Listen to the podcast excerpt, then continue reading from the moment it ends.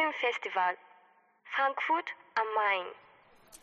Hallo, hallo. Wir machen hier heute wieder etwas Nippon Connection Online Berichterstattung.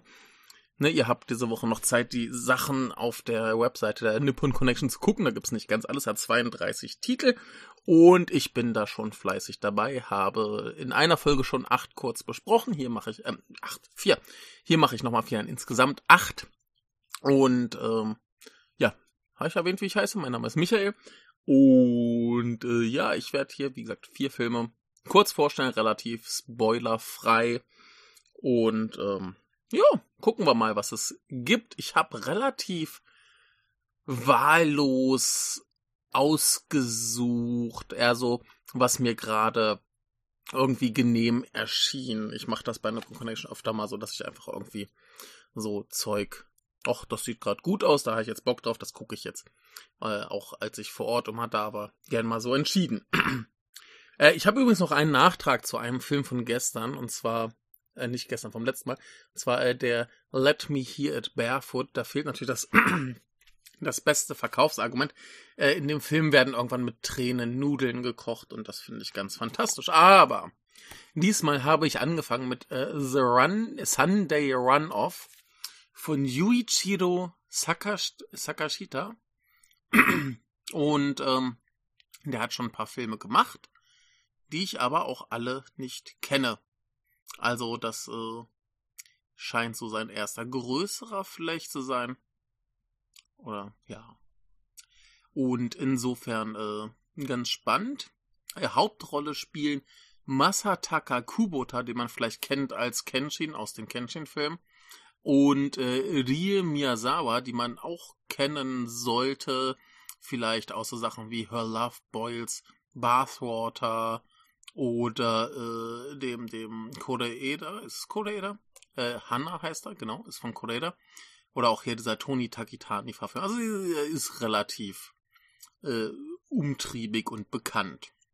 Und in diesem Film spielt sie die Tochter eines Politikers, der äh, schwer krank wird und dann übernimmt sie quasi seinen Posten. Das ist relativ gewöhnlich in der japanischen Politik, dass so quasi Wahlkreise vererbt werden. Na, also das ist ja auch äh, so ein bisschen schimmert das auf dadurch eine relativ sichere Sache, dass sie gewählt wird. Das ist eher eine Formalität. Und ähm, ja, sie kommt da halt so rein und hat erstmal von nichts eine Ahnung, macht irgendwie Sachen, die sie rein rechtlich schon mal gar nicht darf, sagt er dummes Zeug, wie zum Beispiel, dass ähm, hier äh, kinderlose Paare einfach nur zu faul sind äh, und so weiter. Und da gibt's natürlich dann äh, Proteste und so Kram und sie geht dann zu den Protestlern hin, gibt denen irgendwie Essen und Trinken, so, oh, ich muss doch kalt sein. Und dann kriegt sie aber auch irgendwie so, so, so Online-Kommentare dazu, die alle irgendwie total nett sind. Und sie findet das toll und freut sich und wundert sich dann also ein bisschen so, warum die äh, Profilbilder von diesen Nutzern alle irgendwie die japanische äh, Flagge da drin haben und das versteht sie ja gar nicht, ne? Und also geht das dann eine ganze Weile äh, vor sich hin und sie legt sich auch mit allen an und ist damit nicht ganz zufrieden, dass alle sie irgendwie kontrollieren wollen. Und irgendwann eskaliert das alles total, als sie dann so ein bisschen durchschaut, äh, wie diese, diese Politik tatsächlich funktioniert. Dann gibt's dann irgendwie so Bestechungsgeschichten und so weiter, Korruption. Und äh, viel läuft da irgendwie so, so relativ Yakuza-mäßig ab. Äh, irgendwie die, die Journalisten hängen auch mit drin in der Scheiße und eigentlich fühlt sie sich so, als wenn sie da überhaupt nichts machen kann. Und das ist auch eigentlich so ein bisschen äh, die Realität äh, und nicht nur in dem Film, sondern wahrscheinlich auch tatsächlich. Und das finde ich alles relativ interessant. Das geht irgendwann auch so weit, dass sie zum Beispiel, äh, da erzähle ich jetzt mal hier einen, einen der Witze nach. Ähm, sie geht aus Protest auf ein Dach und sagt so, ey, ich spring hier runter, ich habe keinen Bock mehr auf diese Scheiße. Und ähm, der Protagonist, der eigentliche, geht dann zu ihr hoch und redet mit ihr. Sagt so, ja, dann spring doch und währenddessen holen die unten so eine riesen äh, Sportmatratze raus und dann äh, schubst er sie einfach runter. So, ja, hier bist jetzt halt gesprungen. Und so Geschichten. Und ähm, das ist alles relativ hart und relativ schlimm und kaltschnäuzig und alles so mit dieser Mentalität. Das war doch schon immer so. Und das wird relativ schnell auch klar, dass sie eigentlich ganz gute Ansätze hat und ganz gute Ideen hat und sagt, so, ey, das, das können wir nicht so machen wie immer, wir müssen das doch mal ändern. Die jungen Leute haben doch jetzt schon keinen Bock mehr auf Politik und so weiter. Und äh, ja, so, so trifft das alles ein bisschen aufeinander. Natürlich macht unser Pro Protagonist vielleicht doch noch eine kleine äh, Wandlung durch und äh, ist dann ihr vielleicht doch ein bisschen wohlgesonnen, obwohl er eigentlich so, ah, ich erkläre das mal hier, der hat ja überhaupt keine Ahnung. Ne? Und äh, so ist das einerseits eine relativ gewöhnliche Komödie, andererseits geht die aber eben auch relativ hart mit der japanischen Politik um und ich finde das ganz spannend. Ich glaube, das war letztes Jahr äh, mit dem mit dem Film über den Premierminister, der sein Gedächtnis verliert. Das war auch so, so eine ganz normale Mainstream-Komödie, die aber auch relativ grob und bösartig eben mit dem Politikgeschehen umgeht. Und das, das finde ich eigentlich sehr gut, dass das irgendwie äh, relativ regelmäßig passiert. Und dann gibt's ja auch so ernstere Sachen wie hier äh, The Journalist, der da auch relativ äh, hart rangeht. Und ja, ich finde das einfach toll, dass das Mainstream-Kino sich doch recht ordentlich mit dem Versagen der Politik auseinandersetzt und äh, damit auseinandersetzt, dass niemand Bock drauf hat und warum niemand Bock drauf hat und dass das ist alles ziemlich cool und gut und der Film ist halt tatsächlich ziemlich witzig. Der geht nicht irgendwann knallhart in dieses melodramatische, sondern der bleibt so tonal ungefähr gleich. Das mag ich ja immer sehr, weil mir gehen diese Komödien, die nicht irgendwann einfach nicht mehr witzig sind, tierisch auf den Sack. Und ähm, nee, deswegen fand ich den eigentlich doch erstaunlich äh, gut und überraschend. Und ähm, ja, ich denke mir immer bei Nippon Connection, wenn ich mir eine Komödie angucke, ah, ist die gut. Normalerweise ist ja immer so das Gefühl bei Komödien, meistens sind sie nicht toll. Aber äh, doch, nee, ich bin immer positiv überrascht und äh, freue mich, dass da doch irgendwie gutes Zeug bei ist. Also würde ich jedem, der so mit der Thematik vielleicht ein bisschen was anfangen kann und ein bisschen Bock auf eine nette, gute Komödie hat, ne, ist jetzt auch nicht so, dass man ständig Schenkelklopfend da sitzt, aber es äh, sind schon ein paar gute Gags dabei. Und insofern, äh, nö, ist ein, ist ein guter Film. Nicht überragend, aber gut. Und ähm, ein anderer, auf den ich schon sehr gespannt war, war äh, My Brother, Android and Me. Und äh, der ist von Junji Sakamoto. Der hat schon einige Filme gemacht, unter anderem äh, ein Film namens Cow, der heißt dann auf Englisch Face, äh, der auch so als äh, von der Kinema Jumpo war es, glaube ich, die hat den als ein der besten Filme des 20. Jahrhunderts äh, gewählt. Ähm, der hat aber auch noch gemacht, zum Beispiel Another World von 2018, der glaube ich auch auf der Nippon Connection lief der hat auch The Projects gemacht, den ich damals äh, auf der Nippon Connection gese gesehen habe und auch sehr gut fand. Und ähm, ja, der hat noch einen gemacht, der mir ständig über den Weg läuft. Der heißt äh, KT, also K und T. Ist wohl ein Politik-Spionage-Thriller, irgendwie mit äh, über, übers, äh, über eine Entführung von einem koreanischen Politiker. Habe ich noch nicht gesehen, aber der läuft mir irgendwie ständig über den Weg. Ist, glaube ich, auch ein ziemlich guter Cast dabei und so weiter. Also das ist ein, ist ein Regisseur, von dem man vielleicht schon mal was gehört hat.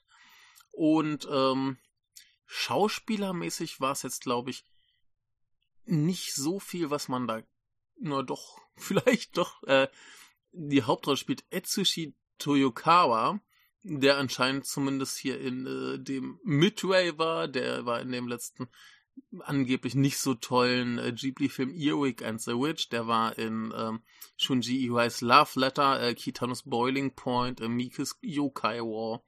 Äh, noch so ein paar Sachen. Also der hat man vielleicht doch schon mal gesehen. Das ist Masanobu Ando.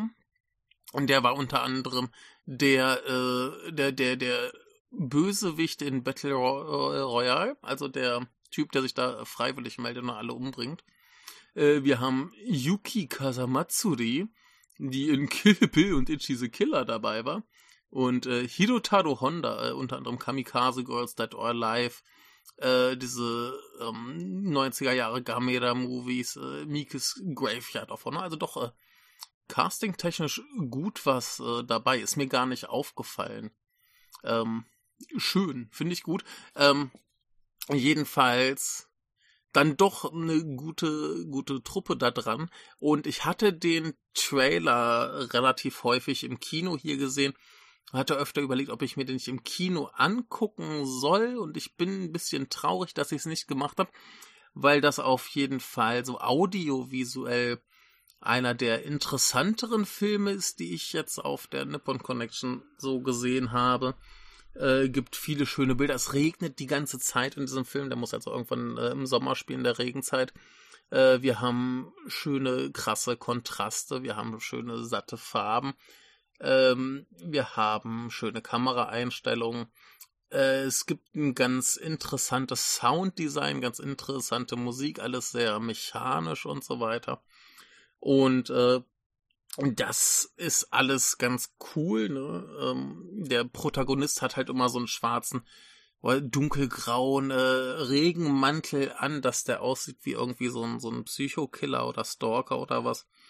Äh, er ist auch selber immer sehr, sehr merkwürdig. Das, der ist halt auch als Unidozent angestellt, geht er einfach nur in den Hörsaal oder manchmal hüpft er auch auf einem Bein, weil er sein Bein nicht mehr bewegen kann und äh, schreibt da einfach die Tafel voll, entschuldigt sich bei den Schülern für seine, oder bei den Studenten für seine schlechte Handschrift und äh, geht wieder.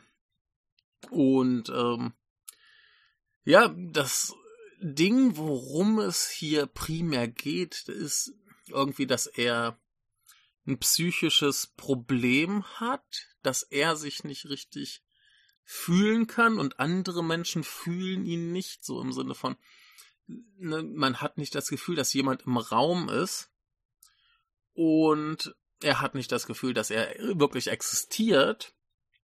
Und er trifft auch noch ein Mädchen, das äh, der es ähnlich geht. Also sie weiß auch nicht so richtig, ob sie existiert. Und ähm, ja, er baut irgendwie Frankensteinmäßig in seinem Haus, was auch eigentlich so eine äh, Frauenarztpraxis ist. Da steht noch so ein, so ein, so ein äh, entsprechender Stuhl, wo man irgendwie dann die Beine so gespreizt hochnehmen kann und so weiter. Und ganz viele obskure Instrumente und so Zeug.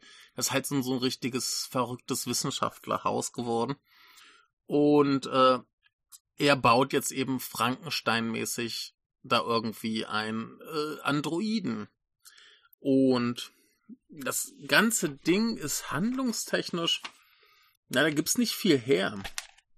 Äh, irgendwie ist er da halt, macht das, er macht das irgendwie bei seiner Arbeit, wobei er der Arbeit halt auch nur so bisschen, äh, naja, widerwillig nachgeht, wenn er es überhaupt tut. Er sollte eigentlich auch einen Roboter entwickeln, der äh, so Rissen in, äh, Risse in Straßen irgendwie entdeckt oder flickt oder irgendwie sowas. Und ähm, ja, das ist alles ein sehr, sehr langsamer Film, ein sehr ruhiger Film. Wird, ähm, er trifft dann noch dieses Mädchen und dann gibt es irgendwie auch noch so eine Nebenhandlung mit seinem Vater, der im Krankenhaus ist. Sein Bruder kommt dann eben und will Geld von ihm, um äh, halt dem Vater am Leben zu erhalten. Und so Sachen. Jedenfalls, es ist ein furchtbar langsamer Film. Es ist so ein Film, der so ein bisschen andeutet, wie er jetzt äh, äh, was, er, was er da für eine Botschaft mitteilen will. Ich habe ein bisschen die Kritiken auf Letterbox gelesen und da heißt es viel, der ist irgendwie ja so pseudophilosophisch oder äh, ja, aber ich, ich glaube gar nicht, dass das so im, im Mittelpunkt steht, dass das ist irgendwie, weiß ich, der reißt viel an, viel so psychische Störungen.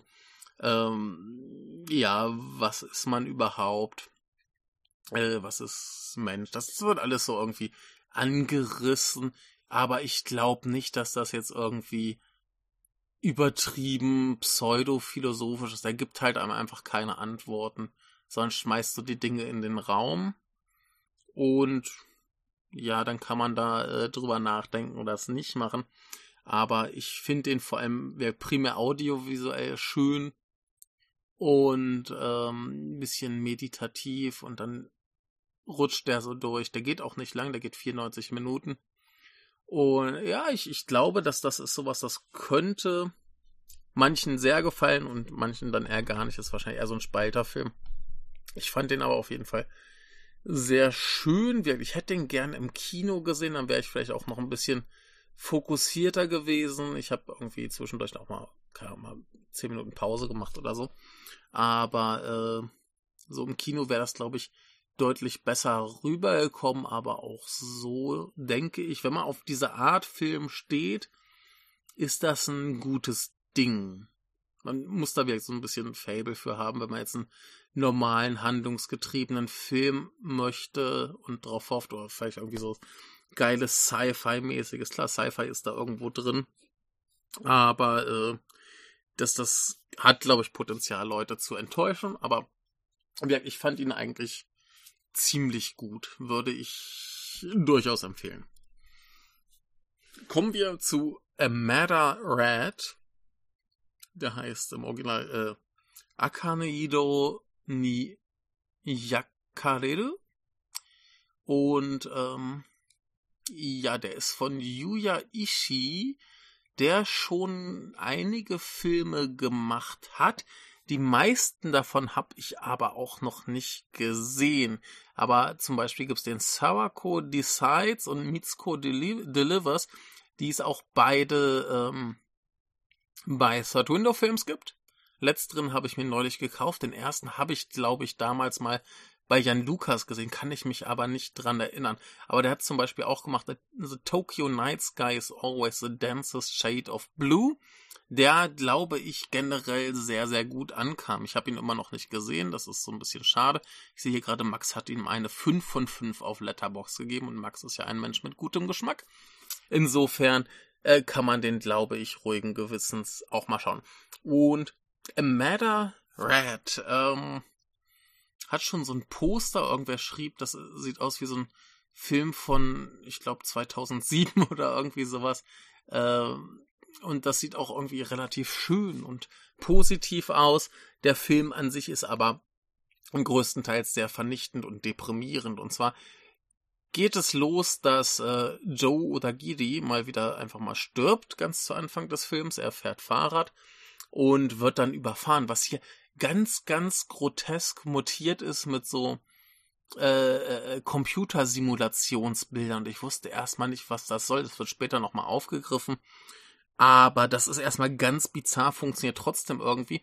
Aber es äh, gibt, glaube ich, schon mal ganz guten Eindruck davon, wie merkwürdig zerrissen der Film letztendlich ist. Und was ich erstmal super finde an dem Film ist, dass der voll Corona reinnimmt. Dieser Film dreht sich um die Pandemie und das finde ich gut, weil die meisten Filme das einfach ignorieren. Sie tun so, als wäre das nie passiert und das geht mir ein bisschen auf den Sack.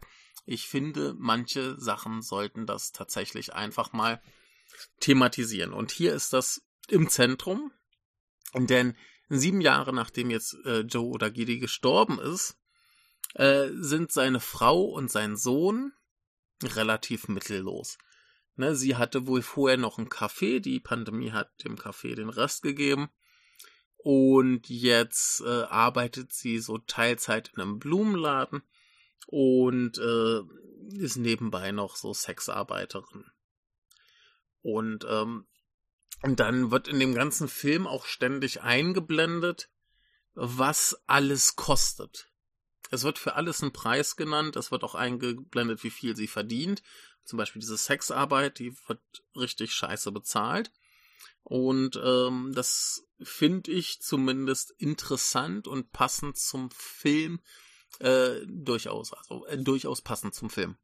Und das ist erstmal so ganz nett und ganz interessant. Also wir sehen also das Leben von ihr, wie sie versucht, sich irgendwie durchzuschlagen und gleichzeitig haben wir ihren Sohn, der ein bisschen aussieht wie eine enorm muskulöse Variante von Harry Potter. Und der kleine Harry nein, hier heißt er äh, Junpei, ist ein furchtbar netter Junge und auch durchaus schlau und er geht halt zur Schule und er wird jetzt von seinen Mitschülern gemobbt, weil eben zum Beispiel seine Mutter Sexarbeiterin ist und weil sie halt in einem staatlichen äh, Haus leben, also ne, schön mit bisschen Miete runter und so weiter, damit die überhaupt irgendwie überstehen.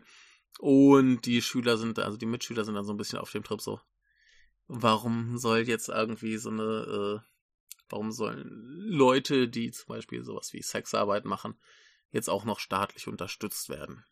Übrigens äh, wird unsere Protagonistin gespielt von Ryoko Tanaka, die man unter anderem auch kennt aus äh, Like Father, Like Son, Taste of Tea. Da hatte sie wohl eine ihrer ersten Rollen, äh, Funky Forest, Eureka, Morning Forest, also ein ganzer Haufen. Sie ist äh, sehr gut und sehr bekannt. Und äh, der Sohn wird gespielt von Yuri Wada, der ansonsten noch nichts weiter gemacht hat, wie es aussieht. Wir haben noch eine Rolle, das ist äh, Kay, die ist wichtig, die wird gespielt von Yuki Katayama. Die hat aber auch noch nicht so schrecklich viel gemacht. Ähm, ja. Sie war in äh, In Those Days von 2021 von Rikia Imaizumi, auch so ein Film, der mir ständig über den Weg läuft, weil der Regisseur sehr äh, gut und produktiv ist. Aber genau, äh, und dann haben wir natürlich noch in einer etwas kleineren Rolle Masatoshi Nagase, der hatte ja jetzt irgendwie den Nippon Honor Award äh, bekommen, wenn ich mich recht entsinne, und spielt dann hier den äh, Chef von diesem äh, ja, ist, ist so ein, so ein Blowjob-Puff quasi. Ne? Und äh, ja, jetzt haben wir eben vor allem den Fokus auf ihr Leben äh, und ihre, ihren Sohn. Dann äh, kommt noch dazu, dass sie erstmal sowieso noch absurde Sachen bezahlt, wie zum Beispiel das Pflegeheim für ihren Schwiegervater. Äh, sie bezahlt noch für ein anderes Kind, wo wir erstmal noch nicht wissen, was das für ein Kind ist. Und also Geschichten. Das haben wir eben. Dann haben wir eben äh, noch diese Arbeitskollegin, die gleich zu Anfang so Sachen sagt wie, äh, ja, seit ich acht bin, wurde ich von meinem Vater vergewaltigt, er ist ein guter Mann. Ne? Und so Geschichten. Und äh, ja, dann verbringt der Film furchtbar viel Zeit eben mit diesem Leben dieser Leute. Er verbringt Zeit damit, warum jetzt äh, zum Beispiel Junpei sich wundert, warum seine Mutter immer so, so, so positiv ist. Sie sagt so, hey, wir schaffen das. Ne, umarmt alle und sagt so, hey, wird schon gut. Und da verbringt er auch vielleicht ein bisschen zu viel Zeit mit. Also der Film geht 144 Minuten und ein bisschen wie bei dem Let Me Hear It Barefoot habe ich mich zwischendurch so ein bisschen gefragt, so, wo, wo geht das jetzt hier eigentlich hin? Ähm, es, es, es spitzt sich natürlich alles merklich zu, es wird immer dramatischer. Und ja, es gibt äh, eine, eine Sache, möchte ich gleich vorwarnen. Es gibt eine unglaublich schreckliche äh, Abtreibungsszene. Äh, nur mal so reingeworfen, wer sowas nicht haben kann. Auf keinen Fall gucken, weil das wirklich, wirklich, wirklich schlimm anzusehen ist. Auch wenn es eigentlich gar nicht so viel zu sehen gibt, oder das, was es zu sehen gibt, ist schrecklich. Ähm, passt aber wunderbar rein. Jedenfalls wird dieser Film immer, immer schlimmer, bis er dann irgendwann eskaliert und man stellt sich schon emotional darauf ein, dass es noch viel schrecklicher kommt und dann wechselt er plötzlich in Comedy für einen Moment. Und ich bin ganz äh, verwirrt.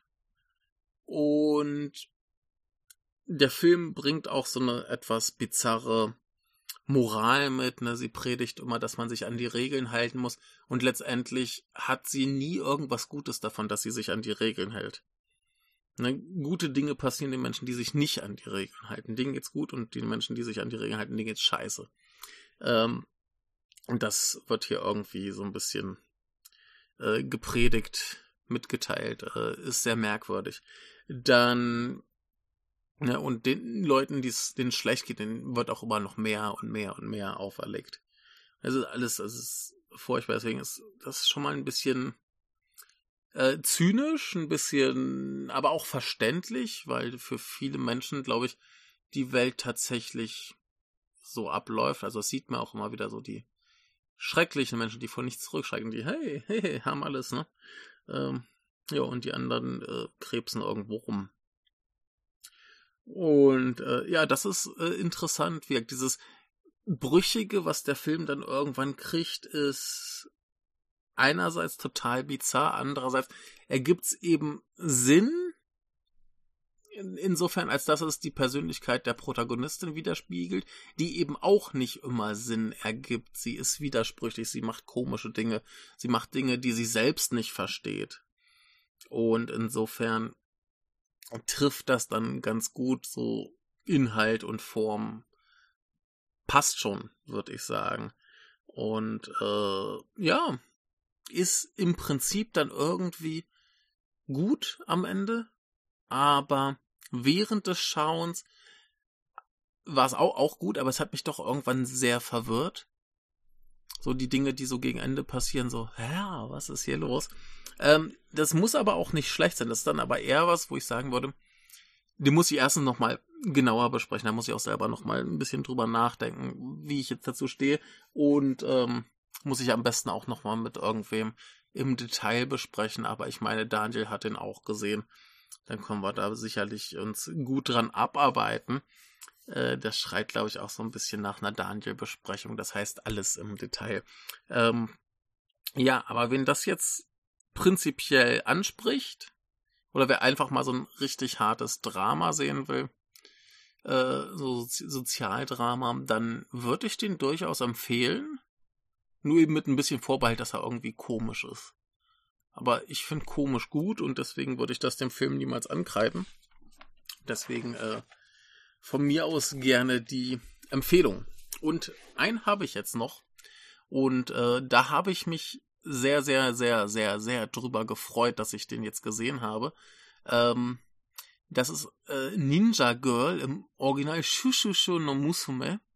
Und äh, das ist ein Film von Yu Irie, der schon relativ viel durchaus Bekanntes gemacht hat. Äh, Memories of a Murderer ist da zum Beispiel bei, äh, der hat äh, Joker Game gemacht. Ähm, The Sun, also viele Titel, die jetzt vielleicht nicht die super bekannten sind, aber die mir zumindest öfter mal über den Weg laufen. Und äh, dieser Film, der ist mir auch schon öfter durch, äh, über den Weg gelaufen. Und zwar habe ich den Trailer mehrfach im Kino gesehen und ich dachte mir, irgendwie sieht's ganz niedlich aus, aber ich kam nicht so ganz dahinter, was das jetzt eigentlich genau ist und warum überhaupt. Und jetzt habe ich mir den angeguckt ich würde sagen, bisher in diesen acht Filmen, die ich gesehen habe, ist das der absolut beste. Das ist ein richtig, richtig gutes Ding. Und zwar ist das eigentlich erstmal so eine ganz kleine, bisschen schrullige Indie-Komödie. Erstmal nichts Besonderes. Da ist eben das Mädchen, oder ja, sagen wir die, die junge Frau. Sie heißt ähm, Miu und Sie lebt da irgendwo am Arsch der Welt. Und sie lebt mit ihrem Großvater. Und der Großvater ist wohl sehr politisch engagiert. Und zwar will die Regierung, die Lokalregierung, ein Gesetz einführen, was es ihnen gestattet, alle Ausländer zu vertreiben. Und da ist eben der Opa extrem dagegen. Er ist stadtbekannt dafür, dass er dagegen ist und er war irgendwie mal Journalist. Aber jetzt ist er halt krank und im Bett und äh, kann eigentlich nichts mehr. So, und äh, er hat dann irgendwie noch so einen Bekannten, der ist irgendwie äh, in der Regierung da tätig. Und dieser Mensch offenbart ihm, dass er von seinen Vorgesetzten gezwungen wurde, äh, damit dieses Gesetz durchkommen kann, äh, diverse Dokumente zu fälschen und er kann mit dieser Schande nicht mehr leben und er würde sich das Leben nehmen deswegen. Und das macht er dann halt auch. Und daraufhin kommt dann die große Enthüllung. Und zwar sagt Opa der guten Miu, liebes Kind, unsere Familie hat ein großes, großes äh, Geheimnis. Und zwar sind wir schon seit ewigen Generationen Ninja. Und er sagt dir noch, wo das äh, geheime Buch liegt. Und dann holt das geheime Buch und stellt fest, da steht nur drin, wie man sich ein gescheites Ninja-Kostüm macht. Und er sagt so, ja, der Rest, der ist äh, verloren gegangen, als damals im Krieg die Amerikaner äh, alles bombardiert haben. Und seitdem äh, weigert er sich, englische Worte zu benutzen. Gleichzeitig ist er auch ein Digital Native, wie er sagt. Und äh, ja, ähm, großer Quatsch. Und dann, äh, ja, gibt's äh, für sie die Mission, dass sie jetzt äh, aus dem Haus von diesem Herren, der sich da äh, getötet hat, irgendwie äh, Videos holen soll, um eben zu beweisen, dass die Regierung böse ist. So, und das äh, macht sie. Sie nimmt diesen Auftrag an. Sie wird ein Ninja und äh, zieht jetzt los, das Böse zu bekämpfen. Und als Ninja trägt man zum Beispiel auch so dieses T-Shirt, uh, joins the National Guard, travel to exo exotic distant lands, meet exciting unusual people and kill them, but only on weekends. Äh, ich war sehr amüsiert, das in einem japanischen Film zu sehen, äh, gerade irgendwie in einem, der sich anscheinend äh, für den Kampf gegen, das, gegen Rassismus aufruft. Also, es ist wunderbar. Ähm, ja, und sie ist dann halt so als Nachwuchs-Amateur-Ninja so ein bisschen unterwegs und ja, sie, sie, sie kriegt irgendwie äh, Hilfe aus dem Nichts und äh, so weiter. Gibt's noch einen anderen Ninja. Und irgendwie, äh, ja, denkt man so, sie eiert da so ein bisschen durch und am Ende schafft es mit viel Glück. Äh, was hier am Ende abgeht, das ist äh, mehr so richtiger Ninja-Film und hat mich unglaublich äh, emotional äh, befriedigt zurückgelassen. Kann ich nur empfehlen, ohne jetzt zu viel verraten zu wollen, aber es ist ein ganz spektakuläres, großartiges Ende. Äh, der Film ist tatsächlich sehr witzig, der hat halt so diesen kleinen, beiläufigen, wirklich doofen Humor wirkt, der, der Opa, der äh, keine englischen Worte benutzen will wegen des bösen Krieges und dann irgendwie vom Digital Native redet und so Quatsch. Ne, so, so in der Schublade sind wir da. Und äh, das funktioniert alles super gut. Die Geschichte ist halt prima, weil sie sich mit was befasst, was ich persönlich hier als äh, mehr oder minder Betroffener äh, durchaus befürworte. Ne? Also äh, Rassismus ist scheiße. Ne? Und dass das mal so ganz offen an die große Glocke gehängt wird und auch, dass die Regierung in diesem Film, äh, der, der Bürgermeister heißt übrigens Koike, war das nicht äh, die Bürgermeisterin von Tokio? Äh, ich glaube. Ja. Und ähm, das ist alles super und äh, das ist einfach so, so, so volles Met auch gegen die Regierung geht, die vollkommen offen, vollkommen rassistische Scheißgesetze ver verabschiedet. Äh, es ist super. Ich habe mich wahnsinnig gefreut bei diesem Film. Es war ein Riesenspaß. Ähm, ja, rein, thematisch Ninja sind halt auch immer geil. Und äh, dass es dann auch ein bisschen Ninja-mäßiger wird irgendwann, ist umso besser. Und äh, geht nur 88 Minuten. Die Hauptdarstellerin, sie heißt äh, Saki Fukuda, äh, hat schon ein bisschen was gemacht. Das Einzige, was ich davon bisher kannte, war äh, Mikes Yattermann Realfilm. Äh, aber sie ist äh, super, sie ist äh, wahnsinnig charmant und macht einen riesen Spaß.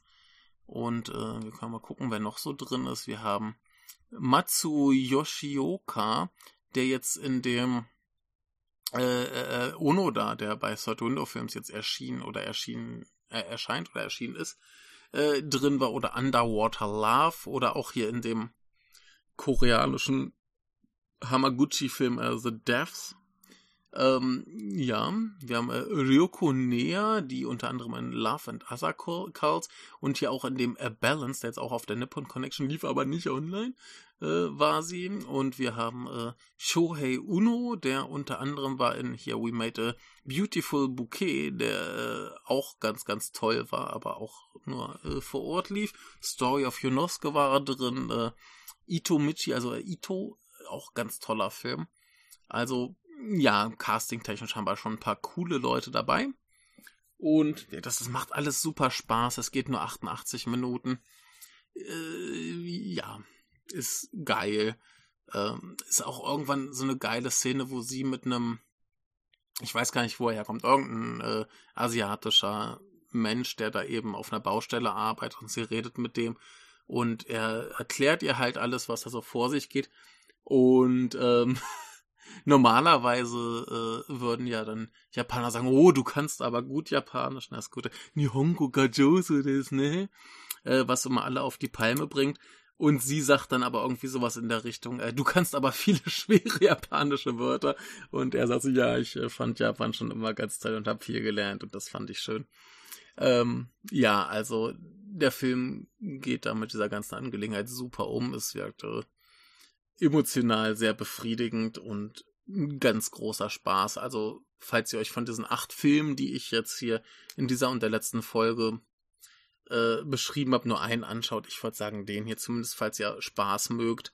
Und äh, ja, ganz, ganz große Empfehlung. Und damit ich äh, weiter podcasten kann zu den Filmen der Nippon Connection, mache ich jetzt hier erstmal Schluss, veröffentliche die Folge direkt anschließend und dann schaue ich mir den nächsten an. Ich habe nämlich schon angefangen mit äh, Parasites in Love, der sehr interessant aussieht, äh, geht so ein bisschen auf diese äh, Schiene äh, von Phobien und so weiter und so fort.